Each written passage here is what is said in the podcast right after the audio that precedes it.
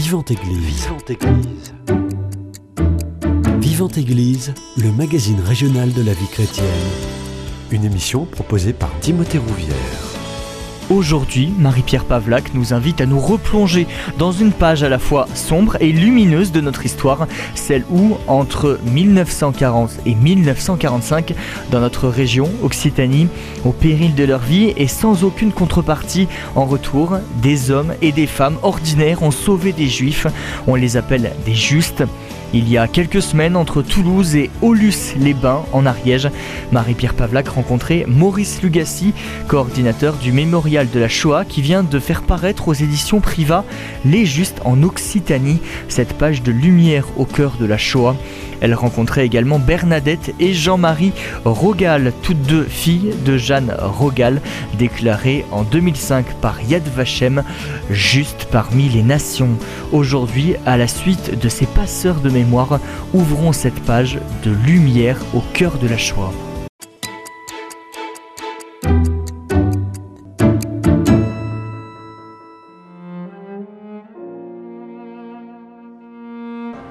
Katz Sheretz Deborah, Katz Ephraim, Katz Gute, Katz Jeanne, Katz Luzik, Katz Lison, Kaufmann Giselle, Hoffmann Sarah, Kazes Haro,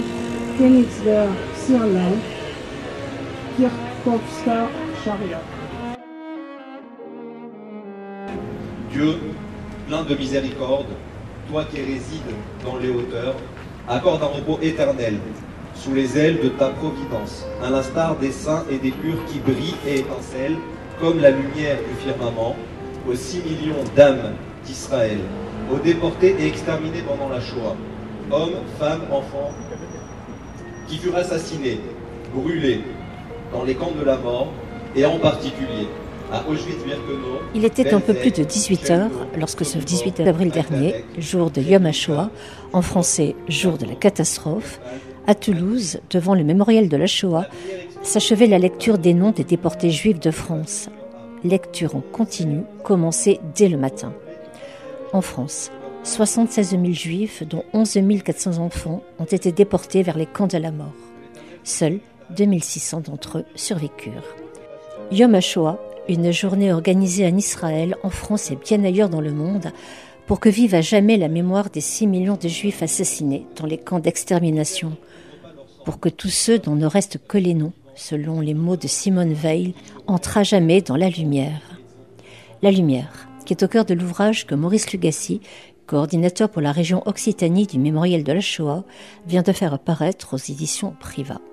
Les Justes en Occitanie, cette page de lumière dans la nuit de la Shoah. Un livre qu'il portait en lui depuis plusieurs années, un livre fruit d'une longue maturation, d'un long cheminement. J'aurais aimé vous répondre oui, mais ça, ça ne s'est pas produit comme cela. Je me sens une responsabilité, une maturation avec beaucoup de domaines, pas seulement celui des justes. Et euh, le, par exemple, la, la, résistance juive ou les juifs au sein de la résistance. Ce que j'ai en moi depuis tout petit, c'est l'histoire des juifs et la culture des, la culture des juifs ou la culture juive. Et dans ce cadre-là, effectivement, euh, ce livre, il est venu à la suite de la commémoration de, la, de Saliège, de la lettre de Saliège, et dans ce mouvement-là, on a évoqué l'idée d'un livre et on m'a proposé, les éditions privées m'ont proposé de le faire. Et c'est là qu'effectivement, je me suis rendu compte qu'il était déjà là. C'était très simple à faire. Parce que euh, je côtoie des justes depuis euh, plus de 20 ans. Euh, c'est une thématique que j'aborde dans les formations de professeurs d'histoire géo et autres disciplines. C'est un thème qui m'a toujours fasciné parce que l'expression qu'a utilisée euh, Jacques Semelin, euh, la banalité du bien, m'a beaucoup intéressé, donc je l'avais en moi. Et là, euh, oui, c'est sorti tout seul. Alors c'est un livre d'histoire, donc c'est pas non plus euh, un, livre comme un roman qu'on se dit hop ça va tout seul. J'étais obligé de, préciser mes recherches, mais j'avais déjà tout lu en fait. J'ai relu, j'ai et, et, ensuite avec l'expérience euh, que j'avais, les témoignages inédits que j'utilise pour mes recherches sur la résistance juive, il est sorti tout seul. C'est assez extraordinaire. Et puis la, démarche aussi que l'on m'a demandé de faire, c'est de raconter l'histoire. Euh, et c'est là que j'ai la chance d'avoir cette double formation en lettres et histoire. Et raconter les histoires, ça j'adore. Mettre l'histoire à la portée de tous, j'adore. Donc, tout ce qui était là, tout ce qui avait été écrit par mes deux contemporains illustres, importants, que sont Patrick Cabanel et Jacques Semelin, euh, je l'ai digéré, je l'ai utilisé, j'ai raconté l'histoire et j'ai inséré ensuite des histoires de, de personnes. C'est ça qui, qui est... Il est, il est incarné. Il s'est incarné. C'est complètement charnel. C'est complètement charnel. On a des hommes, des femmes, des histoires d'amour, des histoires de mort, des histoires passionnelles, avec un choix. Il y a, deux, deux focus importants dans ce livre qui font que euh, ce n'est pas un livre comme les autres et ce n'est pas une simple synthèse de ce qui existe déjà. C'est le focus sur les enfants, l'importance des enfants dans cette histoire, le sort des enfants avant, pendant et même après la guerre, et avec des témoignages d'anciens enfants sauvés, que j'appelle enfants sauvés, pas seulement enfants cachés. Et la deuxième focus, euh, qui, qui, où là vraiment, pour moi, c'était encore euh, très important, c'est la manière dont les justes font partie de tout un ensemble dans lequel les organisations juives ont un rôle essentiel, pas simplement un rôle euh, important, mais essentiel. vous avez répondu un petit peu en partie à, ma question suivante. C'est-à-dire que euh, lorsque j'ai pris votre livre, moi je me, suis posé la question, savoir qu'est-ce que j'allais découvrir de nouveau. Enfin, j'avais beaucoup de choses à découvrir. Quel regard, sous quel angle vous alliez l'aborder. Et en le prenant, tout de suite, j'étais très intéressée, je crois que je vous l'ai déjà dit, par le fait que vous prenez le temps d'installer les choses, d'installer le contexte, d'expliquer les termes, ce terme de juste, que vous replacez dans un temps historique, mais un temps, un, temps biblique même. Hein. Oui, vous remontez très loin. ça remonte euh, au texte et, biblique. Et, et, ce terme de juste, pour, euh, ben, pour le peuple juif, a une consonance euh, particulière. Oui, c'est-à-dire que le terme de juste, nous, on le traduit par juste. en Israël, ce n'est pas le terme de juste. En Israël, c'est chassid. c'est-à-dire, finalement, c'est le dans Hassid, on a l'idée de bienveillance, celui qui fait le bien. Mm. Et euh, nous, on l'a mis avec juste, mais ça amène d'ailleurs des peut amener des, des, ambiguïtés parce que dans ce que j'évoque dans le livre Le Dernier des Justes, André Schwarzbart, qui était un immense succès à la suite de son prix Goncourt dans les années 50, c'était pas ça le juste pour André Schwarzbart, c'est une autre théorie, cette fois kabbalistique, qui dit que le monde repose sur 12 hommes et qu'à chaque fois qu'il y en a un qui disparaît, un autre prend sa place. Ce sont ces justes. Et chez André Schwarzbart, ça se termine euh, par la Shoah, mais un autre prend sa place. Donc, c'est une notion fondamentale dans, dans, le judaïsme, celle de celui qui fait du bien. On, ça rejoint des notions très importantes comme la justice avec la... En, la justice en hébreu, c'est la tzedaka. Et c'est l'idée de rétribuer les pauvres, de, de distribuer la richesse. Donc, euh, le mot hébreu, ce n'est pas les justes. Les justes en français seraient plus la justice, la tzedaka, mais c'est la bienveillance. On aurait pu les traduire par les bienveillants. Bon, il y a le, ce roman terrible qui a été fait. Euh, voilà. Donc, euh, mais on aurait pu le traduire ainsi. Mais effectivement, c'est une notion qui, qui, est biblique et qui est là depuis toujours. Ça, je voudrais que je m'arrête jamais.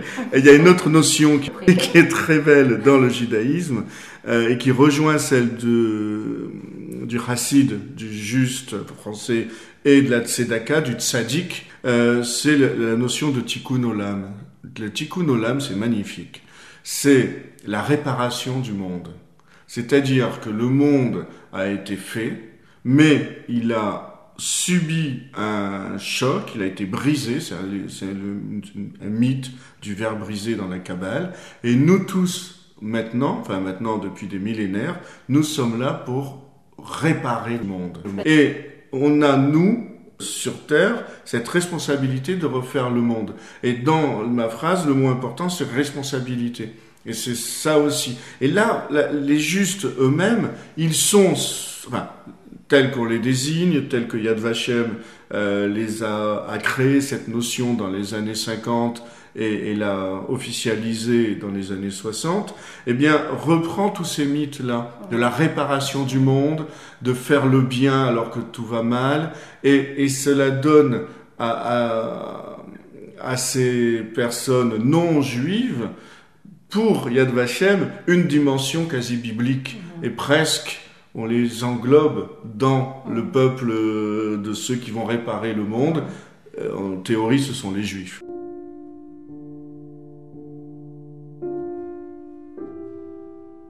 Va revenir à cette notion de juste donnée par Yad Vashem. On va pas revenir sur tout, vous l'expliquez longuement dans, dans, votre livre, mais il est un aspect que j'aimerais qu'on aborde. Vous le soulignez, c'est que le, les justes qui prennent des risques, les conséquences ne sont pas les mêmes que l'on soit à Varsovie, par exemple, ou à Toulouse. Oui, tout à fait. Euh, en fait, la, la, la, formule rituelle pour les justes, c'est ceux qui ont sauvé, les non-juifs qui ont sauvé des juifs au péril de leur vie et sans rien attendre en retour. Les deux sont discutés, discutables, et à chaque fois cela crée des, frictions et, et des disputes au péril de leur vie il est vrai que le traitement des territoires conquis par l'armée nazie, par le régime nazi, n'est pas le même. La Pologne, comme euh, les pays autour, euh, sont tout de suite des territoires ennemis. La France, non, c'est un territoire avec lequel on a fait une armistice, donc on a un accord, donc c'est pas du tout le même traitement. Et en Pologne, un non-juif qui sauve un juif, s'il est attrapé par l'armée allemande ou la Gestapo, il subit le traitement des juifs qu'il a sauvés, fusillés sur place ou déportés. En France, ce qui est très étonnant, mais on peut, on peut avoir quelques hypothèses, pas d'explication des hypothèses, c'est que dans tout l'arsenal de Vichy contre les juifs, dans tout son arsenal des lois anti-juives. Il a commencé, le régime de Vichy a commencé les lois anti-juives dès septembre 1940.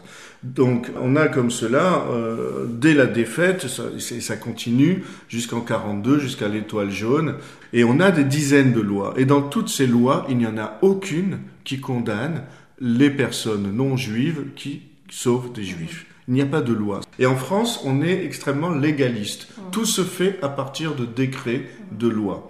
Ça veut dire que la police, quand elle va arrêter des familles juives, chez des justes, elle n'a pas l'arsenal légal pour enfermer les, les, non-juifs. Donc, elle les laisse. Ça veut dire que le péril de leur vie, légalement, il n'y en a pas. Mais, mais, il y a plusieurs mais. Premier mais, c'est que, euh, c'est que, la, la, première contradiction, c'est que eux, ces personnes-là, ces non-juifs-là, savaient qu'ils étaient hors la loi. Ils vont soustraire des juifs à la loi de Vichy, qui demande à ce qu'on les interne, ou qui demande à ce qu'ils se déclarent à la préfecture, ou qui demande à ce qu'on les place en assignation en résidence. Bref, ils vont aider des fugitifs, des hors-la-loi. Donc ils sont hors-la-loi, et ils ont ce sentiment d'être hors-la-loi. Donc eux, ils ont vraiment l'impression de prendre d'énormes risques. Ça, c'est la première contradiction, et le premier bémol à, ceux qui disent, oh, j'ai entendu de grands historiens dire, les justes ne risquaient rien. Ce n'est pas complètement vrai, ce n'est pas complètement faux. Deuxième bémol, c'est qu'à partir de 1944, le, la manière dont les nazis considéraient la France a changé. La France va devenir un territoire ennemi, comme la Pologne. Et la manière de traiter les affaires de guerre vont changer. Tout est livré à Alois Brunner. C'est en 1944 que vont se faire arrêter euh, les membres du clergé catholique. Et c'est en 1944 qu'effectivement, des justes, sans lien avec la résistance, ont pu être fusillés sur place par la Gestapo. C'était d'autres manières de faire. Troisième bémol, c'est ce qui est raconté par euh, Jeanne Rogal à Aulus. Elle raconte que, euh, elle racontait euh, que euh, la grange de la famille Rogal se faisait brûler par les voisins. Et en fait, Les voisins voyaient bien que euh, cette famille faisait passer des, juifs de l'autre côté des Pyrénées. Et c'est pas qu'ils voulaient par antisémitisme ou quoi, mais il leur disait un peu... Par peur, Par peur, il disait, vous allez nous attirer des ennuis. Arrêtez, vous allez nous attirer des ennuis. Et comme ils n'arrêtaient pas, ils ont brûlé la grange en disant, bon, ben, vous arrêtez maintenant. Donc, il y a aussi et ça on n'en parle jamais, le voisinage, lorsqu'il connaît cette réalité, qui peut très bien aussi agir contre les sauveurs de juifs.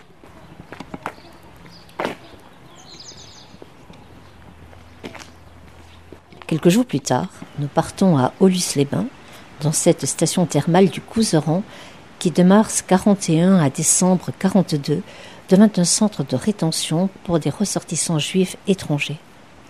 587 hommes, femmes et enfants seront ainsi assignés à résidence dans des fermes, des baraques en bois et des hôtels inoccupés.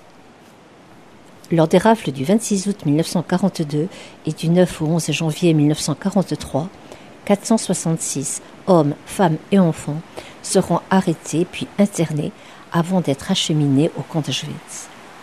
Aidé par quelques familles d'Olusiens, qui, comme l'écrit Suzanne Nodous dans sa monographie Jeanne d'Olus, leur apportèrent une aide importante, voire vitale, lorsqu'il fallut non plus les cacher mais les aider à fuir, un petit nombre d'entre eux donc trouveront les chemins de la liberté. Plus tard, beaucoup plus tard, quatre de ces familles recevront la médaille des justes décernée par Yad Vashem. Parmi elles, celle de la famille de Jeanne Rogal. Elle-même l'a reçue en 2005. Décédée en 2015, ce sont deux de ses filles, Bernadette et Jeanne-Marie, qui m'accueillent à Aulus à l'entrée de l'espace muséal et mémoriel dédié aujourd'hui à cette période 40-45. La transmission de la mémoire une histoire de famille. Euh, nous sommes issus d'une famille euh, paysanne qui racontait, bon, traditionnellement, euh, il n'y avait pas encore la télévision dans les foyers, mm. mais des veillées au coin du feu. Donc nos parents nous racontaient, bien sûr, d'autres histoires, mais notamment tout ce qu'ils avaient vécu mm. et cette période de la guerre hein, avec. Vous avez beaucoup marqué. Donc ma mère avait 20 ans à cette période pendant la guerre. Mon père en avait 28. Mon grand-père avait fait la guerre de 14 déjà. Et il avait vu les Allemands donc arriver dans son village 20 ans après la guerre de 14. Et de plus, son fils unique était prisonnier en Allemagne, puisqu'il n'est rentré qu'en 1945 tout ça faisait qu'ils étaient animés par un esprit de résistance aussi. Euh, ils nous disaient il faut espérer que cette période ne revienne pas, cette euh, occupation et, surtout les restrictions, et euh, la peur qui régnait aussi dans le village, l'extrême discrétion qu'il fallait avoir les uns vis à -vis des autres puisque c'était pesant euh, cette euh, occupation, puisque les douaniers autrichiens qui étaient cantonnés sur le village, ils étaient au nombre de 24. À partir de novembre 42, euh, patrouillaient dans le village avec les chiens. Voilà, il y avait toute une ambiance de peur et puis de, suspicion les uns vis-à-vis des autres, parce que dans le village, certaines euh, bon, euh, euh, disaient que les juifs, ils pouvaient attirer pas mal d'ennuis. Donc beaucoup s'en méfiaient, certains les aidaient, euh, d'autres se taisaient, c'était déjà énorme. Mhm. Donc euh, entre villageois, euh, ça a créé quand même pas mal de tensions. dans la famille, certains étaient bon plus pour mhm. résister, d'autres au moins se taisaient. Mhm. Et puis ils avaient intérêt à se taire quand même, hein, vu le réseau et le fait qu'il y avait vraiment une solidarité obligatoire, puisque c'était quand même difficile mm. et de vivre. Euh, mais euh, ce qui était important à, cette époque-là, c'est que les personnes se connaissaient euh, très très bien, savaient ce dont ils étaient capables, en qui ils pouvaient avoir confiance. C'était une euh, maison de verre un petit peu, hein, le, le, village, parce que quand vous voyez vivre quelqu'un depuis sa naissance jusqu'à, bon, puis qu'on connaît les parents et les grands-parents, on sait à quoi s'en tenir sur la personne. Il donne pas le change. Là. Tout ça a son importance pour mieux comprendre euh, ce contexte. Euh, et puis la guerre euh, de 14, il y avait seulement 20 ans. Et beaucoup avaient perdu des fils à la guerre. Donc cette souffrance était quand même ah intacte en eux. Et il y avait une forme d'empathie vis-à-vis de toutes ces personnes qui fuyaient justement la guerre et la souffrance. Puis sur les monuments aux morts, il y avait certainement pas mal de noms de jeunes hommes qui étaient tombés en 14-18. Bien sûr. Donc cette mémoire, elle était déjà inscrite dans la pierre aussi. C'est ça, ah c'est ça.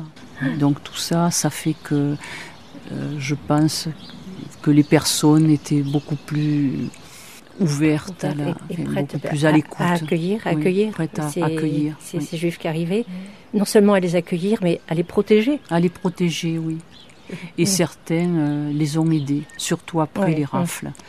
Comme votre famille à toutes voilà. deux. Hein.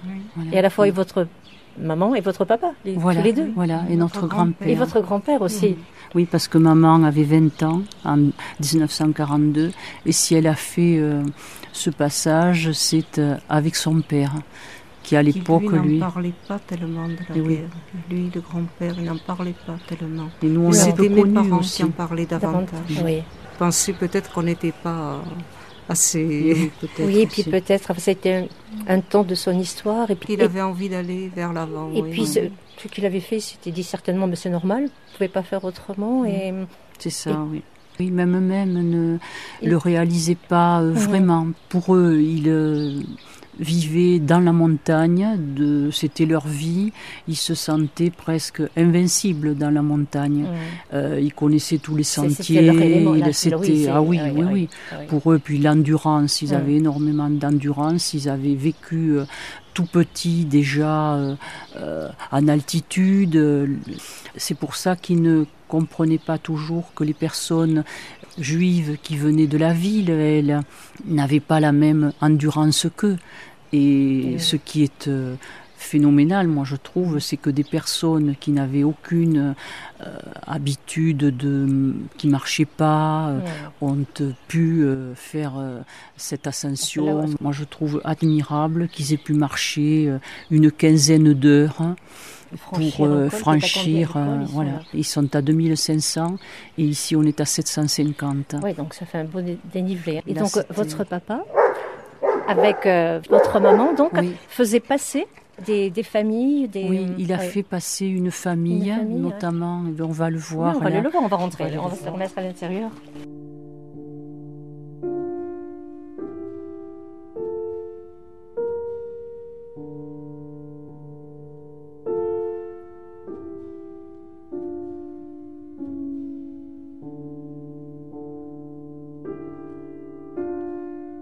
Comme Jeanne-Marie et Bernadette l'ont souligné, au sortir de la guerre, il fallait reconstruire, vivre, oublier et se tourner vers l'avenir.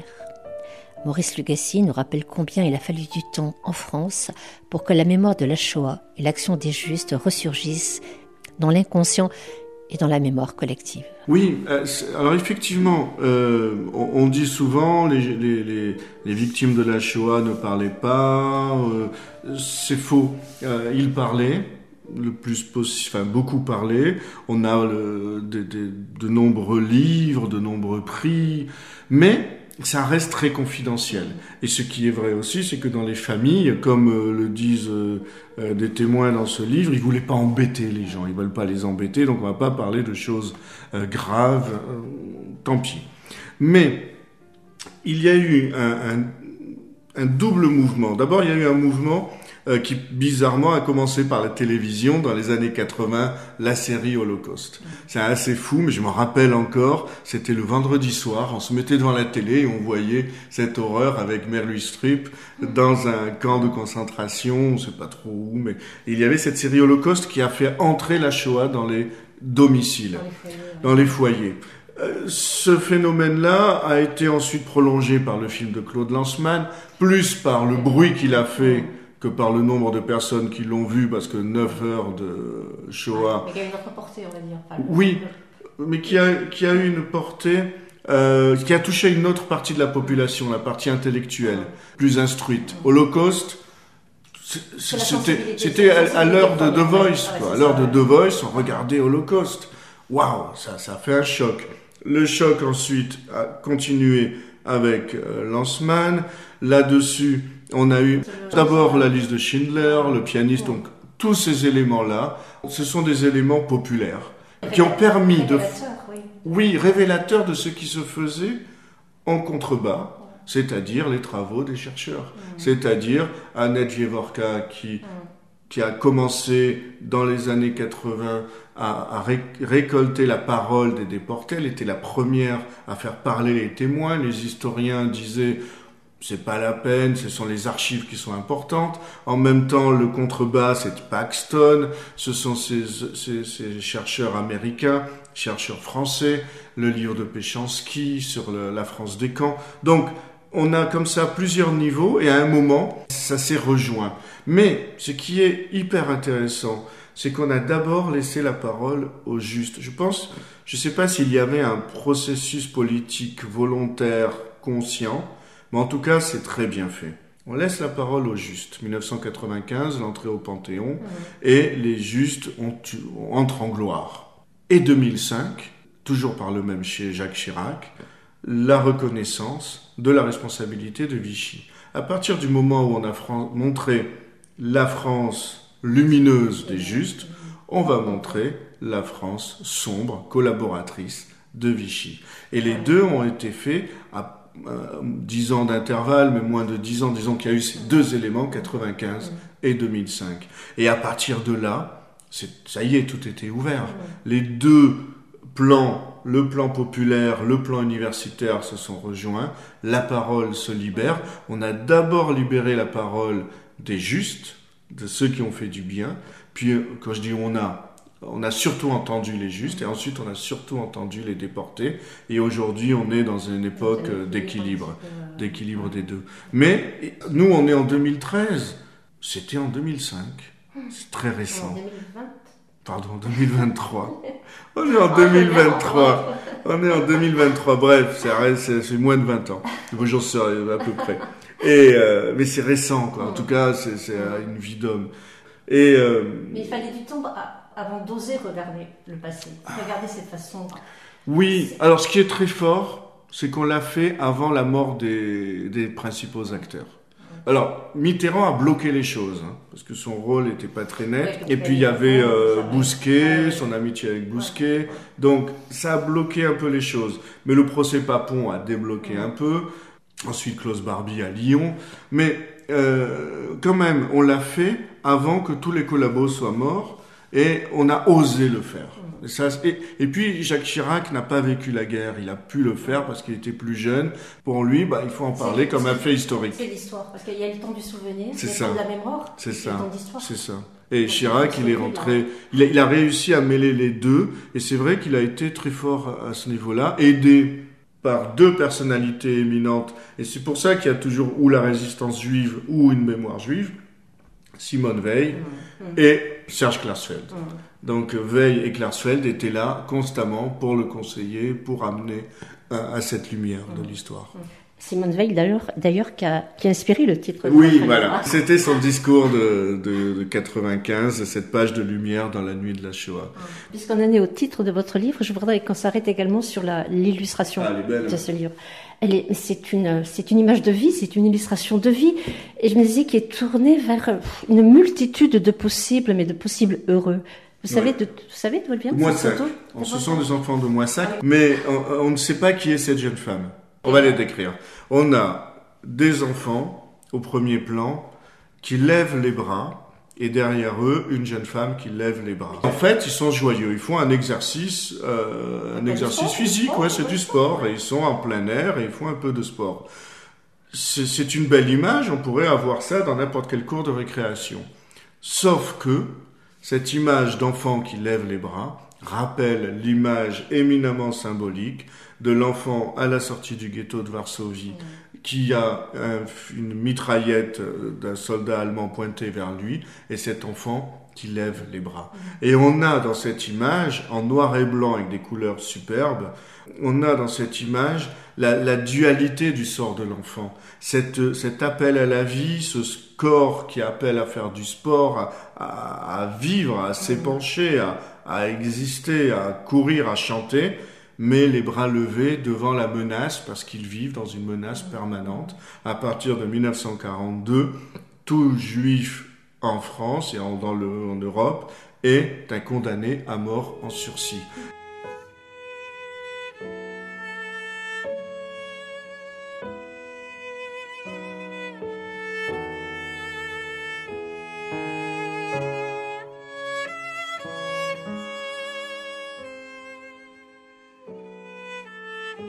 Aulus, de part et d'autre des six messes du musée, entre le mur des déportés et les parcours de vie, vous verrez, si vous vous y rendez, les photos des douze justes du village et celles des personnes juives assignées résidence.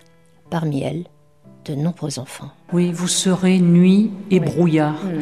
Et toutes ces personnes ont été réduites en cendres. Et euh, ce que nous voulions vraiment dans ce lieu, leur rendre leur visage et leur mémoire, parce qu'elle a été vraiment enfouie. Et cette mémoire, on l'a rendue aussi aux villageois, parce qu'il y a eu beaucoup de tragédies, beaucoup de souffrances. Et euh, pendant des décennies, on n'a pas voulu parler de cette période. Et puis, il y a eu des euh, choses peut-être euh, que les personnes pouvaient se reprocher. Et il y a surtout les parcours de vie de quelques familles qui ont pu être sauvées grâce aux passeurs. Et nous pouvons faire ce lien entre les familles juives Ici, euh, le petit bébé qui se trouve là, qui avait euh, huit mois à l'époque, il a franchi euh, avec son papa, sa maman et sa grand-mère. Donc, il a franchi la frontière le 5 décembre 1942, mais grâce justement à Jeanne. À votre maman, Jeanne, c'est votre maman Voilà, c'est notre maman. Votre maman a tout Et c'est elle qui a fait, qui voilà, le bébé dans les bras le, bébé, oui. Qui l'a porté, qui lui a fait franchir la frontière. Voilà, qui lui a fait franchir la frontière parce que son papa était épuisé et ne pouvait plus euh, le porter. Et Donc, euh, elle a aidé parce que le, les derniers, euh, le dernier tronçon vers la frontière est extrêmement difficile d'accès.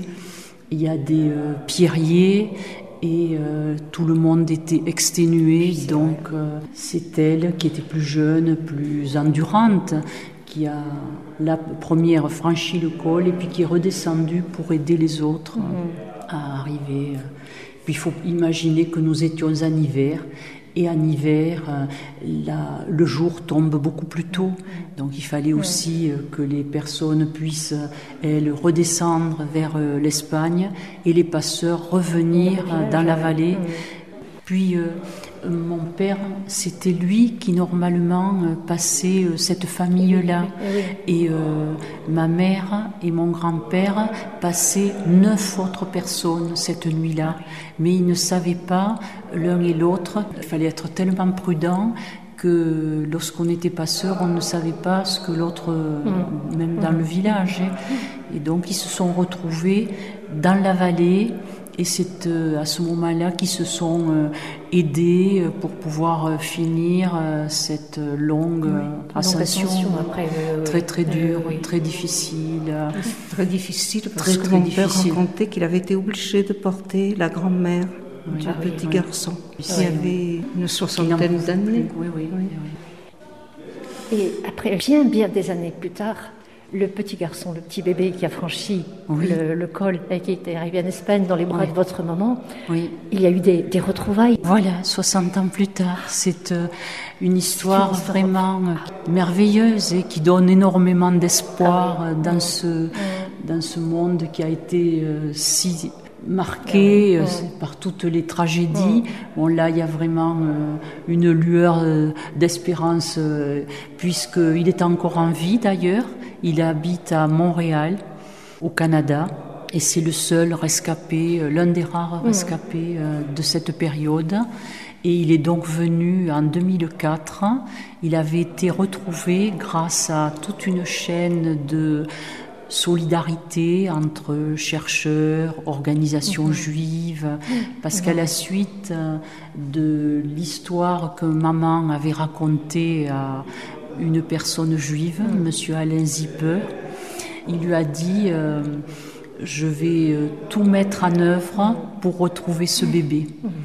Et euh, c'est lui qui a été vraiment euh, le moteur avec euh, d'autres personnes, bien sûr, le général Roquejoffre, d'autres historiens, notamment en Catalogne aussi, qui ont fait des recherches à Barcelone. Puis les, archives étant ouvertes, donc on a pu avoir les noms de ceux qui étaient assignés, qui étaient passés le 5 décembre et euh, à la prison de Sorte, ils ont pu avoir les noms, euh, puisque bien sûr, euh, ils étaient arrêtés par la Guardia Civile, ils étaient amenés et on notait leurs noms. Et grâce à la conjonction de toutes ces archives, de la volonté de toutes ces personnes, on a retrouvé des lettres. Ça a été miraculeux pour arriver en euh, fin 2003 retrouvé Claude Henley au Canada. Et il est venu donc en juillet 2004 lorsque Jeanne a eu la Légion d'honneur et là ils se sont retrouvés. Oui, c'était vraiment euh, très très émouvant et puis surtout euh, pour Jeanne de retrouver euh, ce bébé qu'elle avait porté, dont elle s'en souvenait, qu'il avait les yeux clairs, qu'il ne pleurait pas. voilà, puis pour elle, c'était euh, une période de sa vie euh, qui l'avait énormément marquée.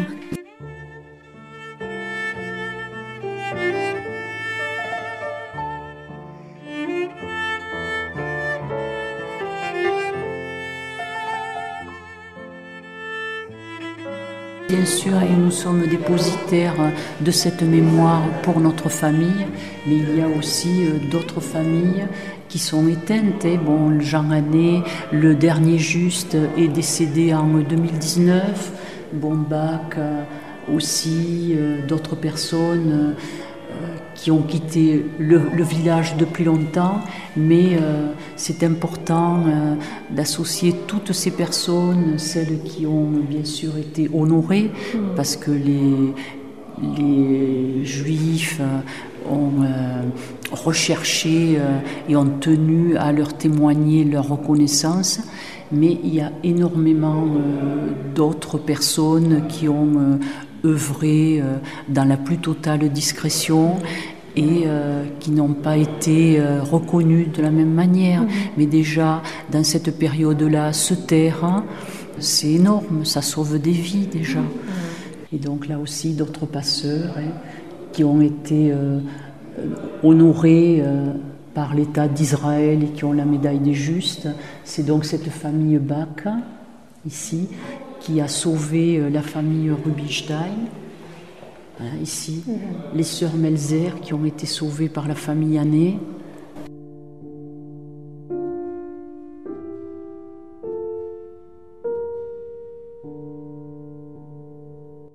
Dans les dernières pages de son livre, Maurice Lugassi dresse la liste de tous les justes de la région Occitanie. Ils sont nombreux, très nombreux. Pourquoi? Nous en avons longuement parlé à l'automne dernier lors des manifestations en lien avec les 80 ans de la lettre de Monseigneur Saliège. Attardons-nous à présent sur la deuxième partie de son livre, dans laquelle il met en lumière le sauvetage des Juifs par les Juifs eux-mêmes. Le Juif est d'abord l'acteur principal de l'histoire du sauvetage. Ce sont des mots de l'historien Jacques Semelin, et ce, contrairement à bien des idées reçues. Et c'est aussi en cela que le livre de Maurice Lugassi s'ouvre sur d'autres perspectives. Parce que les livres qui, sont sortis sur les justes parlent des justes. On a euh, chez Cabanel, dans les justes en France, de France ou en mm. France, euh, on a deux, trois, on a quelques pages, mm. parce qu'on ne peut pas faire mm. l'impasse. Chez Jacques Semmelin, on a quelques pages, on ne peut pas faire l'impasse. Mais à chaque fois, euh, c'est dit comme ça.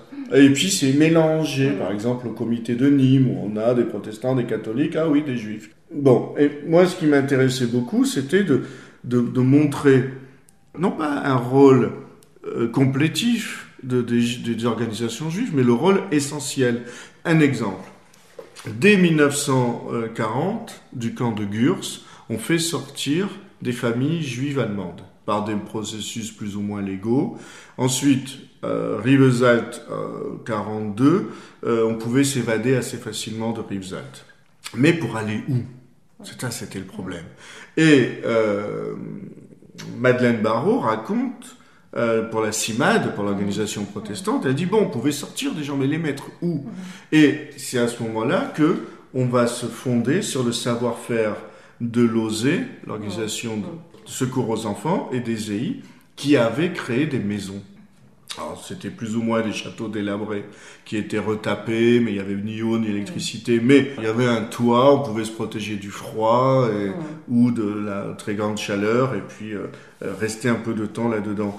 Euh, mais, la maison de Moissac, elle a été créée non pas au moment de la guerre, enfin pas au moment où la zone sud est occupée, elle a été créée en 1940. Et même avant même la défaite. C'est-à-dire que Robert Gamzon, le fondateur de SEI, a, pensé que Paris va être bombardé pendant la guerre, ça va être une horreur. Et il a pensé qu'il fallait protéger les enfants, prendre des enfants juifs parisiens et les mettre dans le sud ou dans la campagne où il y aura moins de bombardements. Et c'est ce qui est raconté par Chata et dans le livre, dans, cette, dans, ce témoignage inédit et très surprenant. Et elle dit, bon, on a fait cette maison à Moissac, on a trouvé que c'était le bon lieu, et on, après on est allé contacter les familles, on a dit, ah, donnez-nous nos enfants pour les, pour les mettre à l'abri des bombardements. Et elle dit, mais on s'est rendu compte que c'était des petits bourgeois qui ne bougeaient pas de là, qui se rendaient compte de rien. Donc, on s'est adressé aux enfants étrangers. Et il y a des enfants juifs étrangers depuis 1938, depuis la nuit de cristal, qui sont déjà en France et qui se passent d'un lieu à l'autre. Donc Moissac va d'abord se remplir par ces enfants euh, qui sont venus après la nuit de cristal, et ensuite il va y avoir des va-et-vient de maison à maison. Donc la, pour revenir à la CIMAD, ils ont les moyens de faire sortir les gens, plus les juifs, plus ou moins légalement des camps. Mais Ensuite, il les confie soit à l'OSE, soit aux EI, pour les mettre dans des maisons, pour les changer de maison. Bon, après, certains lieux vont s'organiser, des lieux non juifs comme euh, la maternité d'Elne, le château de Laï, et puis même à Canet-Plage. À Canet-Plage, il y a la maison Saint-Christophe, avec des enfants qui étaient sortis de Rivesaltes et qui ensuite rejoignaient les réseaux de l'OSE et, et des EI. Mais à partir de 42, on a euh, la dissolution euh, des organisations juives, l'entrée en clandestinité. 43, c'est la fin de Moissac, et la fin d'autres maisons. Et là, ça devient galère. Là, ça devient très compliqué. Là, on va passer d'un lieu à l'autre, d'une maison, d'un château, enfin, ce qu'ils appelaient château pour les enfants. Mais en réalité, c'était des grands machins délabrés. Des, de grandes baraques délabrées à d'autres baraques délabrées. Et vraiment dans une course contre la Gestapo on a comme cela ces réseaux qui vont aider concrètement à abriter, aider concrètement à trouver des endroits, par exemple le réseau de Georges Garel, qui a été beaucoup aidé par euh, euh, monseigneur Saliège, il avait une lettre de recommandation de Saliège, et Garel passait, Georges Garel passait d'un couvent, d'une école catholique à l'autre, avec cette lettre de, de, Saliège pour placer des enfants, mais il gardait sur lui deux documents, un document avec le nom des enfants et leur pseudonyme. Les enfants jusqu'à 16 ans dans le régime de Vichy n'avaient pas de pièce d'identité. C'est pour ça qu'il était aussi plus facile de les cacher. Il y avait des, faux noms seulement. Donc les faux noms d'un côté et d'autre côté avec un code, leur vrai nom, pour qu'après la guerre on puisse les retrouver. Ce qui est très important, c'est de, de comprendre que les 6 millions de juifs qui ont été assassinés durant la guerre ne se sont pas laissés faire, qu'il y a toute une machine qui a visé à les fragiliser. C'est pas qu'ils sont faibles, ils ont été affaiblis. Par exemple, si on prend la France, on va les exclure de leur métier, de leur profession, donc pas de pas d'entrée d'argent. Après, très rapidement, on va leur enlever le vélo, pas de moyens de locomotion, même la radio. Enfin, par exemple, une loi de Vichy, euh, je n'ai plus la date en tête, va interdire aux juifs de sortir à certaines heures. En fait, ces heures sont les heures d'ouverture des magasins. Ils ont les tickets de rationnement, mais ils ne peuvent pas les utiliser. Donc ils sont obligés d'aller contre la loi, et s'ils se font attraper, ils sont mis en camp d'internement et, probablement déportés. Donc tout est fait pour les fragiliser. Deuxième chose, la résistance. On a une résistance juive armée très importante, dont le cœur est Toulouse, d'ailleurs au niveau national et qui ensuite va s'étendre Paris, Limoges, Grenoble, Lyon c'est l'armée juive, mais on a aussi dans les camps d'internement, dans les camps, dans le ghetto, dans les centres de mise à mort, des résistances. Alors, résistance armée, on a la révolte de Sobibor qui est très bien racontée par, euh, enfin, pas racontée, c'est Lanceman qui filme un témoignage, comme son habitude, caméra, regard caméra, et raconte comment des prisonniers politiques à Sobibor, qui était un centre de mise à mort, avaient réussi à se procurer des haches, se sont révoltés, ont tué les gardiens nazis et se sont évaporés dans la forêt et ils ont survécu. Et tous les ghettos ont eu leur révolte. Résistance euh, aussi, euh, pas plus tard que hier soir, je montrais un film sur les photos clandestines. Et on a notamment quatre clichés pris à Auschwitz de femmes se déshabillant ou déshabillées qui vont aller à la chambre à gaz. Ces clichés-là sont les seuls clichés qui ne sont pas pris à Auschwitz par les nazis et qui montrent la destruction, euh, le, vraiment le, génocide. Ça a été fait par des Sonderkommando, c'est-à-dire des juifs chargés de vider les chambres à gaz et de mettre les corps dans les fours crématoires. Donc il s'agissait de témoigner constamment. C'est une autre forme de résistance. La résistance a toujours eu lieu qu'elle soit armée, qu'elle soit morale, qu'elle soit dans le témoignage, qu'elle soit dans la collecte de documents pour après. Euh, on a 2000 ans d'histoire, 5000 euh, ans d'existence, 2000 ans d'histoire avec le christianisme, où on sait qu'il faut raconter, raconter, raconter. Et donc là, c'était la même chose. Et aujourd'hui, dans le paisible village de Luce. J'ai pris le chemin des écoliers, moi je me suis dit, ce sont permis. Et oui, et oui, et oui, et oui. C'est important. La maison où était le bébé. Voilà, voilà, qu'on voit d'ici d'ailleurs. Et ils ont traversé par là, donc ils sont montés par le pré là. Ils ont traversé par le pré, ils sont passés par ce chemin-là, par le petit chemin euh, au-dessus ah, de la grange, puis ils sont partis. Euh, on ne voit pas la frontière, mais elle est de l'autre mhm. côté, là derrière. Mhm. Et là, donc, nous sommes devant les. Ce sont euh, des stèles qui ont été inaugurées en 2008. Précédemment, il y avait euh, cette grande roche en euh, granit là, qui a été mise en 1988, avec juste in memoriam pour rappeler ce qui s'était passé dans le village. Et ensuite, 2008, ce sont ces grandes stèles avec les noms de toutes les personnes qui ont été assignées, celles qui ont été déportées euh, et celles qui ont pu survivre. Et, on, voit, la proportion de personnes déportées. oui, voilà, voilà. Et puis surtout euh, sont notées euh, les nationalités, les mhm. âges, les dates de naissance. Et là, par exemple, le petit Maurice Alperne n'avait que 4 ans. Il était juif polonais et il a été donc déporté avec toute sa famille. Euh, aucun n'est rentré. Gilles Presnitzer, qui de très longues années durant a rayonné sur la scène culturelle toulousaine, est l'un de ses enfants cachés. Né au camp des ses parents ont réussi à le mettre à l'abri dans une famille de paysans pétainistes. Ça ressemble à l'histoire du vieil homme et l'enfant, me dira Maurice Lugassi. Et Gilles n'en a parlé que très tardivement quelques années seulement avant qu'il ne disparaisse en 2015. Mais il a laissé des recueils de poèmes publiés aux éditions Hebraïca. L'un d'eux, avec lequel Maurice Lugassi va refermer ce reportage, est retranscrit dans son livre Les Justes en Occitanie, une lumière au cœur de la Shoah, un livre, je vous le rappelle, paru aux éditions Priva. Visite à mon enfance. Au travers des ronces, je viens vers cette ferme qui m'aura caché porte close contre le feu et la fumée, ma destinée.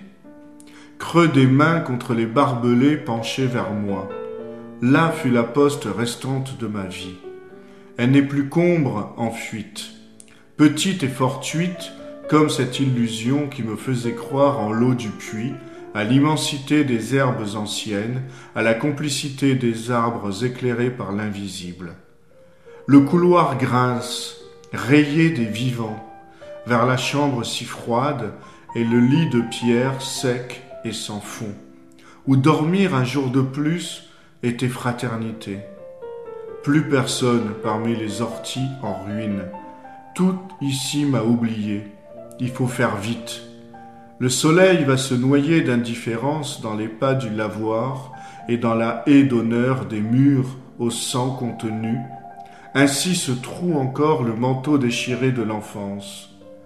Cela fut ici où la lune m'attendait toujours dehors, insomnie et solitudes inachevées, frôlement du ciel sous le vent, et l'ombre des hirondelles sur tous les fils tendus du monde.